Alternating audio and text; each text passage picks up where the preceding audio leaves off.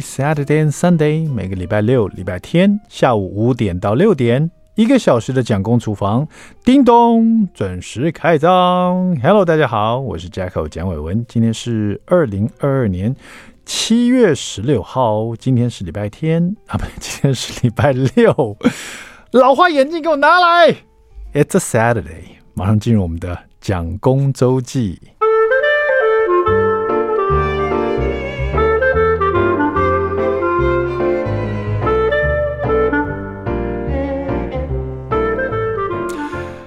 这有时候真的是会看错字哈啊！有没有人喜欢吃小番茄？台湾小番茄真的很甜呢，越做越甜，而且皮越来越薄。那以前小番茄大概就那几种，现在哇，圣女番茄、玉女番茄、顶级玉女番茄，我现在有点搞不清楚到底是圣女番茄比较好，还是玉女番茄比较好。我后来发现，就是比较贵的好像比较好一点。那比较好的呢，上面还会标示它的甜度，什么六度。七度、八度、九度，要求低这样子，哎，真的很甜呢。台湾的小番茄，这基本上可以当蜜饯直接来吃。讲到小番茄蜜饯，我想这个大家可能都有这个印象，比如说这个以前在电影院里面啊，可能就会买一些这种糖葫芦，有没有？是小番茄做的，呃，或者是你知道番茄里面会夹那个硬化子，就是一个黑漆麻乌的，像像梅子的东西这样子，啊，蜜饯了。啊，讲到我都流口水了。那我其实自己很喜欢吃这个那个，就是番茄夹硬化子。因为我小时候去电影院的时候，我就喜欢买一袋这个，然后边吃这个边看电影院。对，我喜欢吃那种酸酸甜甜的东西，所以小时候就特别喜欢吃蜜饯，现在也是。所以我有这个习惯，就是去逛早市的时候啊，传统市场通常旁边都会卖一些这种，有一些那种食品行啊，会卖一些零食的，他就会卖。像这样的蜜饯哈，硬化子，一次买一大包回来，然后自己切，切完以后呢，我再买小番茄，然后再把它剖开来，然后再把硬化子那一片的把它塞进去，然后自己做蜜饯小番茄这样子。外面一袋也要一百块，而且你一袋里面可能就只有 maybe 十几个吧。对，那你你会觉得说啊，是不是买贵了？台北东区的更贵啊，现在一袋小番茄好贵啊。尤其有做这种，因为它是手工的嘛，老板要先切好这个硬化子，然后再把它切开小番茄，再用夹子把它夹进去，然后把一个一个放好。而且呢，它不能预先做好，因为小番茄切开了以后，你化放了硬化子，硬化子里面会有一些咸度，它会让小番茄一直流汁出来。那这样你说先做好放那边来等客人来买的时候，它就软掉了，而且卖相会很差，它会留一袋汁在里面，所以一定是客人点的时候再做啊。至少有良心的店家都是这样做的啦，客人点的时候在做，所以说那个这个卖相会比较好一点，所以就是手工业这样子，所以就比较贵一点啊。所以我在家里呢，自己在做的时候呢，我们家那个蒋夫人走过来，他就看到我在做这个小番茄，然后切开来，然后摆那个硬化子进去，他就看我在做这个事情，然后一直。像机器人一样做做切切摆，这蛮像。你知道槟榔西施不是在切放那个东西？我觉得其实蛮像槟榔西施在做这种动作，你知道？然后蒋夫人就突然之间呢，在旁边说：“啊，原来就是你会喜欢吃这样的东西啊！”因为他他说他从小去那个看电影的时候，他就很好奇啊，这种卖小番茄的，因为他自己本身不爱吃番茄，他也不爱吃小番茄，他觉得很恶心。那更是更是可怕的是，有人会放那个酸酸东西放在小番茄里面，他看着头皮都发麻了。所以他从小就觉得，谁会吃这种东西呀？就没想他嫁给一个爱吃这种东西的人，你知道？而且帮他解答这个问题。哦，原来就是你爱吃这种东西，原来就是你爱吃这种东西啊！千古的一个谜底哈。有时候你你知道，人生就是这样的，因为有时候在一些很奇怪的时候，你会问一些奇怪的问题。然后当时无解啊，然后长大以后你就突然发现，原来这个答案很简单，甚至就在你面前。什么样的人爱吃这种你觉得很恶心的东西？就是你老公，好不好？或者是就是你老婆啊，就是这么奇妙。你就会嫁一个或者娶一个啊，这个跟你完全相反的人，他他的饮食习惯，或者是你爱吃的他很怕吃，你不爱吃的他反而特别爱吃，这样子。那这个小番茄呢？我喜欢切开放里面，这个这个手工艺也其实对我来说是一个很疗愈的事情，因为它不能快，你知道，我还特别有一个小刀，专门是来切这个小番茄。我这个很专业，我那个刀我真的很像那个，仔细看了，它蛮像外面那个槟榔摊、槟榔西施手会握的一个小小的，你知道那个前面有点像在切鱼的，那有点宽度的一个小刀，有点宽度的小刀，像一个菜刀缩小版，可是菜刀是长方形的，这个是三角形的。然后是比较宽的，然后小小一把握在手中，直接他他是切槟榔，我是切小番茄，然后塞那个黑色的硬画子这样子。难道没有人喜欢吃这个吗？我觉得很好吃哎，就每个人尤尤其现在啊不好找。我那天还特别问人家说，哎，哪里可以买到这一袋小番茄？因为你买一袋这个，尤其像我开车的人，我就可以在车上。那一口一个这样，边开车边吃，这样多开心！就像我看电影一样，我都准备一大盘呢，一整盘那堆叠有一个小山这样子，然后我就弄好了以后呢，蒋夫人那天不是说啊，原来就是你喜欢吃这个。我弄完以后就一个人啊，带到房间去，打开 Netflix，然后转开一个那个韩综，坐在那边，就像吃槟榔。我没有吃过槟榔，我只是觉得它一颗一颗其实蛮像，蒋夫人说蛮像槟榔的。我觉得一颗。吃一个这样，嗯嗯，然后那个整个酸酸甜甜汁在我嘴巴流动的时候，我就边看那个电视，边看 Netflix，然后很享受看一个影集。然后看完这个影集，我整盘就吃完了这样子，然后就觉得意犹未尽，准备再去买一些硬画子，再来一盘这样子。好了，你另外一半有没有什么很奇怪爱吃的东西，是你这辈子觉得太恶心的东西？他怎么那么爱吃呢？应该也有吧。如果没有的话，你可以观察一下，好不好？OK，现在我们休息一下，来听最强天王周杰伦的这一首最伟大的作品。听完这首歌，马上回到蒋公厨房。I like 103, I like radio. FM 零零三中广流行王蒋公厨房，我们回来了，We're back，我是 Jacko 蒋伟文。第二段第一个单元，蒋公来说菜。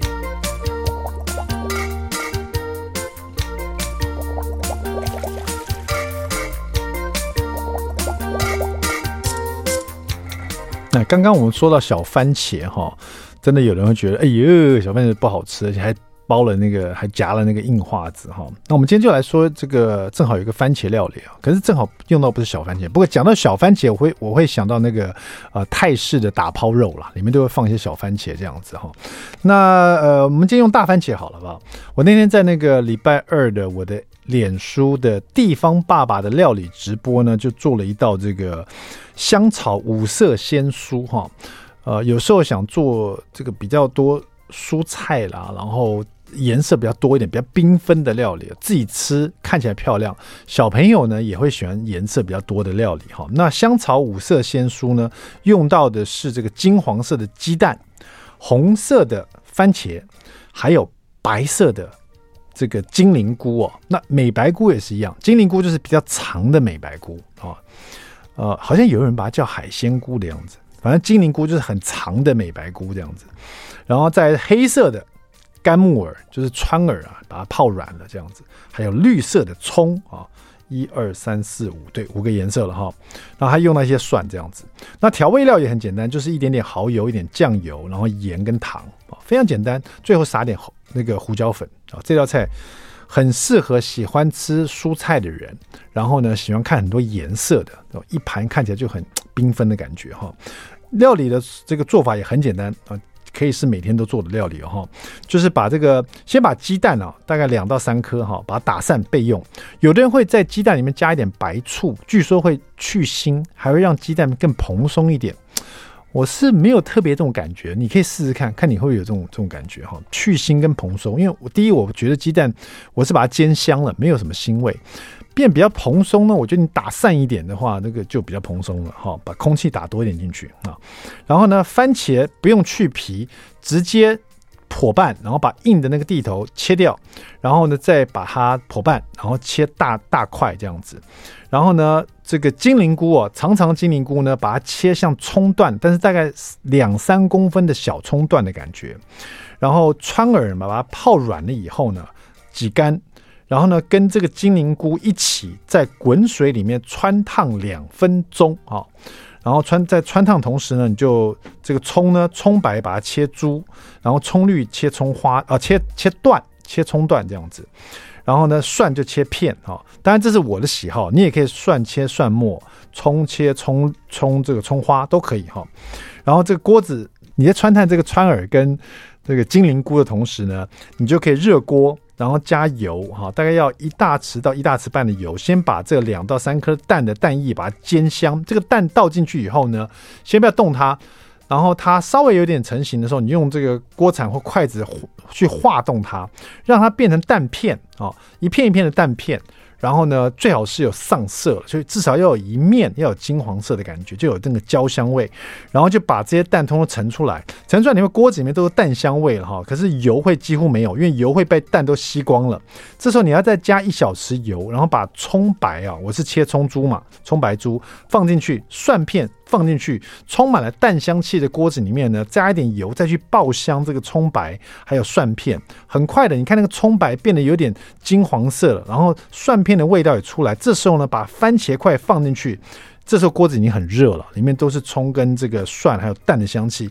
番茄在里面呢，去煎它，哈，不是快炒，煎它，边煎边炒，然后边压它，稍微让这个番茄有点出水，变软化了以后呢，再把汆烫好的白菇，就是那个金灵菇，还有木耳呢，一起就是穿耳了，一起丢进去，你汆烫两分钟了哈，丢进去，这时候锅子里面呢，就会因为你带点水嘛，放进去啪呲的声音哦，然后番茄也湿湿的，然后这时候呢，把这个蛋片放进去。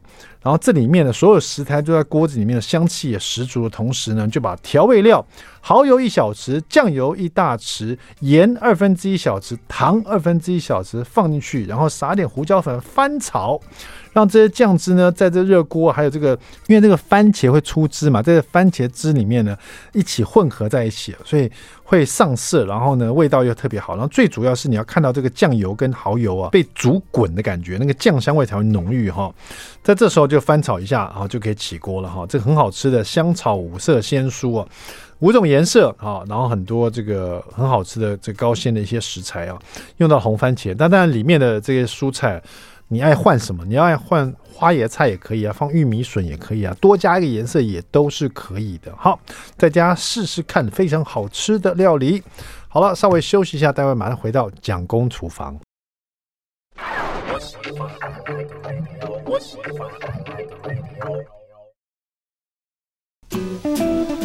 FM 零零三中广流行王蒋公厨房，我们回来了。继上一次呢，我们访问了一个这个爱好铸铁锅的社团以后呢，今天我们又来聊铸铁锅了。我想在家里呢，大家爱好铸铁锅的人、信奉铸铁锅的人，觉得家里一定要有一只铸铁锅。那家里没有铸铁锅的人，肯定有种种原因。第一个，太贵了；第二个，太重了；第三个，那到底能做什么料理呢？好的，我们今天就来。访问一位老师，他自己本身呢，其实很会做中菜啊。我们大家都知道，铸铁锅很大多大部分都来做西餐的啊，西菜或者炖煮的东西哦。那这位老师呢，特别用铸铁锅呢，来做出各个各式各样好吃的这个中式的家常菜哈。这本呢叫做《第一本铸铁锅中式料理书》。我们今天访问的是这位作者，就是我们的陆巧英老师。巧英老师，你在线上吗？有，我在线上。主持人好，大家好。Hello，巧英老师，听说你是信奉铸铁锅的爱好者，对不对？没错，没错，我非常热爱这铸铁锅，因为身为一个热爱料理又是你知道女性，其实美美的铸铁锅是不只是厨房就是必备神器，放在家里做摆设也非常的开心。呃，对，其实我为什么这样说，是因为我们访问很多可能料理的好手，或者是家庭主妇，或者是妈妈们，他们爱用铸铁锅。但是因为老师你本身是料理女王，而且你自己还有创办了这个巧食无添加冷冻食品啊这样的一个呃一个地方啊这个公司了。那老师自己本身呢也算专业厨师啊，因为我很少听到专业厨师说，哎呀，我超爱铸铁锅的，我家里一定要有个铸铁锅。那甚至有些人会怀疑说，会不会专业厨师啊，根本就觉得说啊，铸铁锅摆那么好看而已啊，这个干什么呢？但是 今天我听到一位职业的这个达人说，其实铸铁锅真是家里这必须的，而且你自己很爱铸铁锅。我们可不可以听听看专业的老师为什么这么喜欢铸铁锅的原因，好不好？好的，好的。因为其实，在我们在烹饪料理过程中，应该说每个锅子都有它不一样的特性。那因为其实我不是那种科班传统出身的厨师，我以前是护理师哦。嗯。那所以其实在，在呃这个烹调的过程中，我跟一般厨师的呃背景比较不太一样。嗯。那锅具其实也是我一直非常在意的一个呃要求的烹调器具之里面哦。那铸铁锅本身它的特性，当然虽然很多人觉得说它很重，嗯，它确实也非常重，对。但是其实它因为它的密闭效果佳，然后还有它一些呃设计整体的设计，可以让整个料理在烹调的过程中去发挥到它的特色。比如说，其实它可以缩短我们烹调的时间，然后比如说它可以保留我们更多食材的原味，因为它在呃蒸汽挥发的过程中，你不用。它相对密闭性比较好，所以你不用额外再添加一些水，甚至如果呃，你可以用多水的食材来做一些无水的料理。嗯，所以我们可以运用不同锅具的特色来发挥它的呃长才的地方。那像我们这一本第一本铸铁锅中式料理书，就是为我们国人最常吃的台式中式料理，然后用这个好用大家。家庭主妇都很喜欢的铸铁锅来做一个整本的设计，这样。嗯，我相我相信这个出版社以及编辑当时一定也是想说啊，铸铁锅这么好用，而且可是我们台湾人呢就喜欢吃很多家常菜啊，不知道铸铁锅这么感觉哦高贵这么漂亮啊，好像是要从那种你知道很棒的厨房端出来那种那种地方那种摆设很漂亮，适不适合来做我们中式的家常菜呢？所以老师当初接到这个案子的时候，要来做中式家常菜啊，你当时会觉得很有趣，或者那你在开菜单的时候，因为我看你。一口气就开了一百道这样子，对，没错没错。所以我当时我当初我当时看到你一口气开了一百道的时候，我想说哇，这位老师我还不知道是呃这个巧英老师啦，我不知道是位女生老师。我想说这位老师她手臂的力量一定很很有力，这样子拿铸铁锅来炒家常菜，然后应该是常上健身房做重量训练的感觉。后来才发现是 巧英老师，就觉得看你的照片呢，看你的人就觉得。哎，也许这铸铁锅真的是有我不知道的地方哦，竟然可以做一百道这么这个就是很家常的中式的这个菜色哈。老师当初接这个案案子的时候，你说你觉得很有趣是不是？对啊，我觉得非常好玩。当然，呃，就是主持人刚刚说到说中式料理，可能大家会联想到什么甩锅啊、翻锅啊，但大家在家里千万不要做用铸铁锅做这件事，手会容易受伤哦。是，对，那。呃，这对像铸铁锅，我觉得呃，在每一个不一样的烹调器具上，其实我们就去发挥它的特色。那我自己觉得很有趣的事情是，我本书里面有一道就是锅巴料理，就是运用我们铸铁锅它本身很重的这个的性，然后来设计这一道很创意的呃料理，然后同时它也是呃，可能你在餐馆上可以吃到的。哦，这这这样讲，我一定要听听看这道料理到底有何不同之处啊！这个锅巴料理名字叫什么？在第几页？我们来看一下好不好？在呃一百八十一页，呃这道菜叫做干烧虾仁锅巴。干烧虾仁锅巴这道好像是一道老菜耶，在餐厅里面，就说一些呃比较知名的老餐馆，比如说三四十年以上，就是会会会看到这道菜。现在很少人在做这道菜了。真的，我觉得其实我我虽然就是呃看起来与其他师傅相对，可能外表比较年轻，但我有一个沉着的老灵魂，就是我非常喜欢很传统的菜。我这样子有得罪其他师傅吗？嗯、不会不会不会，因为这道菜其实会让我想到我妈妈，因为我妈妈以前在家。家里会会做这道，因为以前妈妈们，比如说跟傅培梅老师，或或者是跟一些厨艺教师教这道菜，是当年啊，就是说大家很热、很很热络、很受欢迎的一道家常，就是把馆子里的菜变成家常菜的一个一个这个菜谱这样子。对，没错没错。因为我们这一这一呃，但是我没想过这道菜可以用铸铁锅来做，哎。没错，因为其实铸铁锅就是因为它重，嗯，可是呢，其实我们就可以运用它这个重的这个特色。那我们把我们的饭煮完之后，其实像我们。整个食谱用的食材都是大家可能在一般的超市啊都可以买得到，绝对不会特别说我要为了做这道料理去买什么，然后可能又用不完，很浪费。嗯，对。那像这一道料理，我很喜欢，是因为我就是运用铸铁锅本身的特性，我们把饭煮出来，利用它还热热的这个粘性，把它揉一揉，加一些像是呃这个呃糯米粉呐、啊，然后一些调味，然后去压它，压、嗯、出来之后呢。就等于说，我们把这个锅子当做是一个工具，压扁扁的，那它非常的就可以让我们的锅巴变成是一个很紧实的状态。哦，然后再透过我们自己这个锅子因为呃铸铁锅其实它导热是相对比较慢，但是它温度是很稳定的，嗯，所以其实用油炸东西也很合适，就是你不会因为说可能有时候。东西下去比较多，那锅温马上变化很快，嗯、新手可能比较容易没有抓到那个锅温变化的这个状态。嗯、那其实铁锅很适合用在呃中式料理上面，嗯、所以你压完这个呃锅巴之后，再下去油炸，然后再去做这个干烧虾仁这个料理，就其实真的非常合适。老师，你说，比如说我们用吃剩的饭，或者是就是用饭，然后我们拌一点调味料进去，嗯、比如说我们拌了一些这个嗯、呃、番茄酱啦、酱油啊这些东西，是不是？呃，会建议说番茄酱酱油不要在这时候下，因为你下去炸的时候，它可能就是会焦掉，因为有这个糖分啊。哦，对不起，所以其实只要放一点盐就好了，放点盐跟鸡蛋。盐，然后还有对鸡蛋，然后要糯米粉。但是因为锅巴其实会建议是热饭，它才比较有粘性。嗯、那如果你是冷饭的话，你可以用几个方式，比如说我们再去回蒸它，让它有一点温度。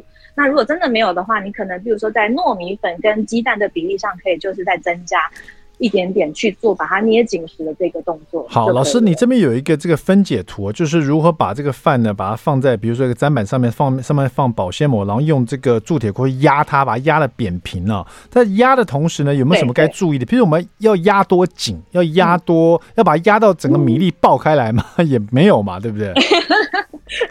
哎，是也不用不用不用，就是，但是有一个要提醒大家是说，我们在揉制，像我们加了这个鸡蛋啊、糯米粉啊，然后去去揉它这个过程中，其实你一边揉的时候，你就可以用手这样子去一边舒压发泄它。那我们稍微把它揉到，你会觉得说它的米粒原本是一颗一颗，它可能开始成小团的时候就差不多。那我们用手掌稍微再把它塑形成一个大圆球的时候，呃呃，这边呢，就是我们可以用。那个保鲜膜，嗯，保鲜膜，我们把它铺在砧板上面，因为如果你是用这个铸铁锅直接去压这个米饭的话呢，它会粘在铸铁锅上面。是，所以我们的砧板呃要先铺一层保鲜膜，然后把那个呃米饭放上去，放上去之后呢，再把我们这个保鲜膜回盖。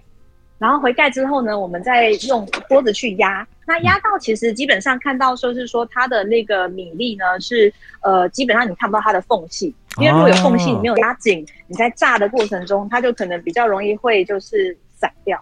了解，干烧锅巴虾仁用铸铁锅来做，老师真的没有糊弄你啊，真的是用铸铁锅来做，而且是用铸铁锅来压这个米，让它变成锅巴。好了，有了锅巴，我们把它炸好以后，怎么来做这个干烧这个虾仁呢？待会来告诉你，别走开。I like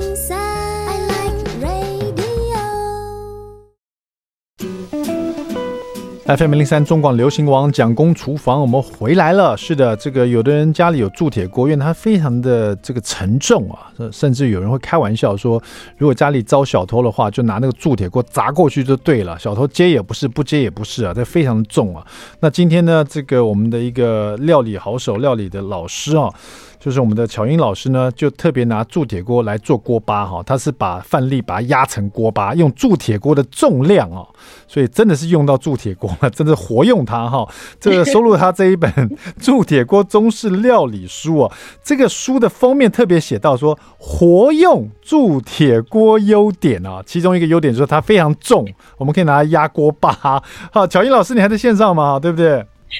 我在线上，对，是那个我们锅巴压好了，那我们去炸这个锅巴哈，这个有没有什么要注意的油温的地方呢？要炸多久？然后炸完以后，我们来做这个干烧虾仁锅巴，好吧？我们来完成它。嗯，好的。像我们就是把锅巴压完之后呢，因为它边边可能会有比较零散的部分，你可以先稍微把它修掉，然后我们把它修成一个方块形，这样子你在炸的时候就会减少它可能呃没有压紧时散掉的这个部分哦。那我们呃切成块状之后呢，我们用大概中火，大概一百八十度左右的油温，然后去炸它。那炸到表面金黄色，其实差不多就可以了。那我们把它拿起来之后，吸油呢，我们原锅它可能还有一些的油，我们先把它倒出来，嗯，留一大匙的油。记得这时候要转小火，或者甚至你可以先直接关火，嗯、因为刚刚我们中火嘛，所以锅温可能比较高。嗯，那你用这个余温去炒，香这个蒜末跟这个姜末，先把这个新香料的香气炒出来之后，我们把虾仁放进去。那我们其实里面非常贴心的就是调味料，我们有分 A、B、C。嗯，就我们的 B 里面，比如说有番茄酱、酱油、砂糖、醋、水跟香油。那有些当然我们讲究一点，我们可以分批去把这个酱料跟调味料的香气炒出来。那有时候可能主妇很忙啊，我们全部把它调在一起，一起下去炒也没有问题。嗯、那记得就是全程小火，对，因为如果你火太大，你控制不好，它比较容易可能会有比较烧焦一点点。嗯、所以这个我们全程这个步骤就开始小火。那毛豆仁基本上它也很快就熟，所以我们要记得一个原则，就是说绿色的东西都是最后下，因为它煮久就变成黄黄色，就没有那么好看。是。那煮完之后呢，我们就可以摆盘喽，把我们的锅巴放在盘子上。把我们的酱料倒上去，这道菜记得趁热吃哦。嗯，好，那铸铁锅呢？其实做这个呃呃，像这样子一个锅巴虾仁呢，真的是第一次听到，真的蛮不错的。从这个锅巴自己本身就可以用铸铁锅来做，在家里一定要试试看。这铸铁活用它的特性呢，很重哦。那另外一个就是铸铁锅，很多人就很喜欢。它说完成了以后呢，像我们做一道菜，可能会说哦，完成以后我们就把它呃盛把从锅子里面取出来，然后盛盘上菜，这样上桌了哈。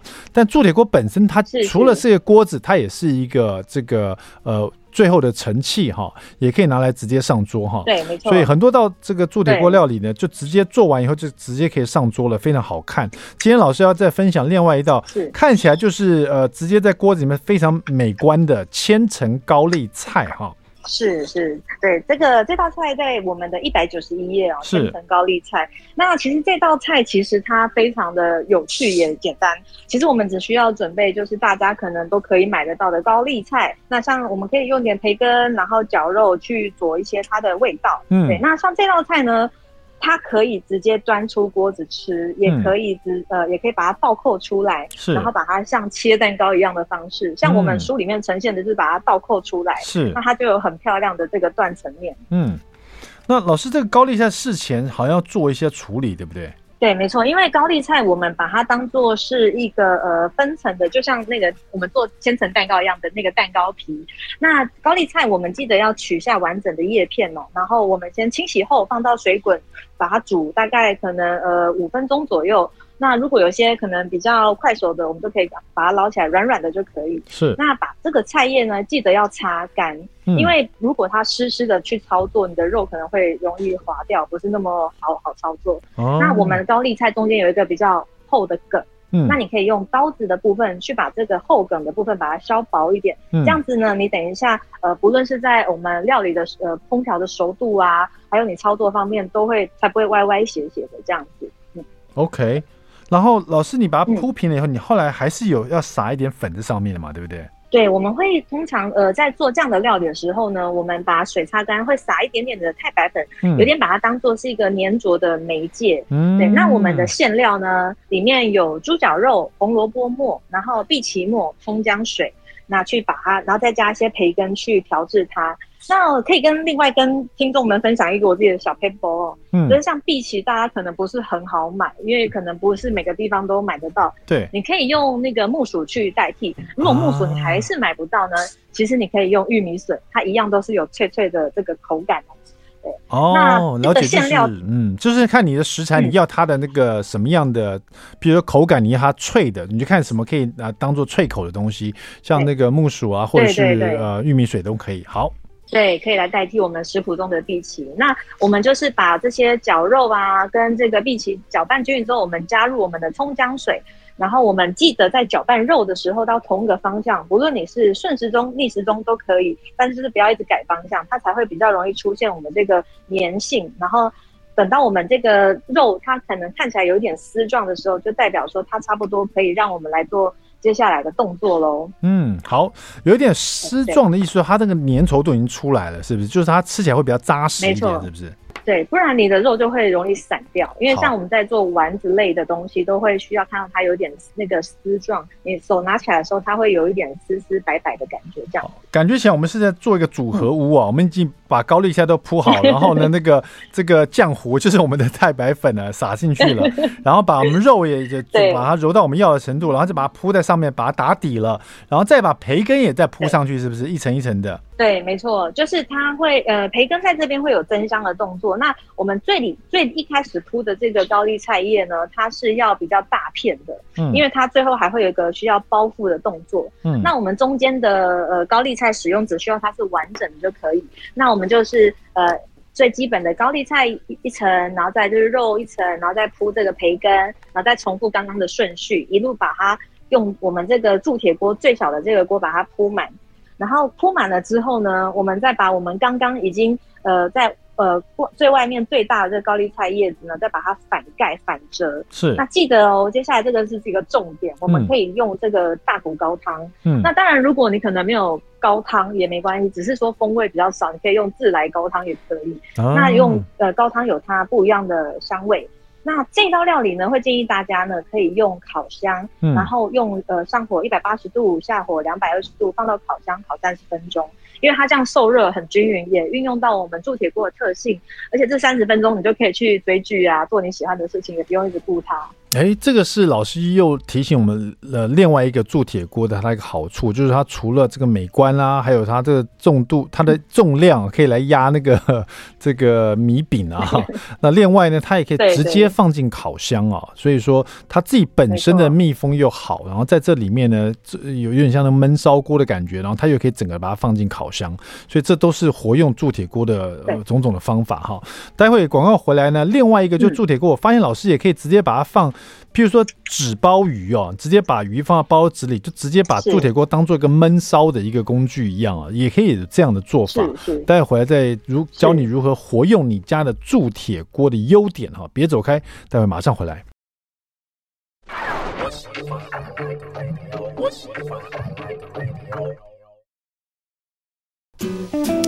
FM 零三中广流行王蒋公厨房，我们回来了。我们今天聊的是这一本最贴近你我的日常饮食第一本铸铁锅中式料理。我们连线的是我们的陆巧英老师。老师，你的臂力到底是强不强？你是不是常做重量训练？你这么爱用铸铁锅？还不错，还不错。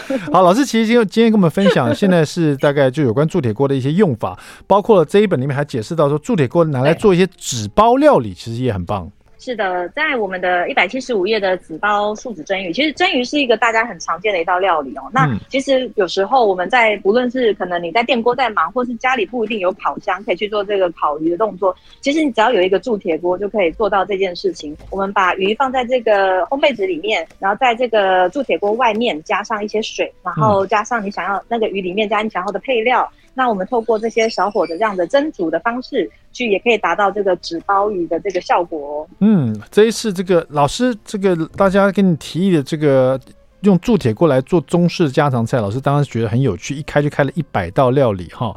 那这一本的铸铁锅做中式料理书呢，其实我觉得。这本书本身就会让人家想到铸铁锅，因为这本书又大又厚，真的非常 CP 值很高啊！老师是不是最后跟我们大家讲一下这本书？你希望带给大家什么样的这些资讯，或者想跟大家分享什么呢？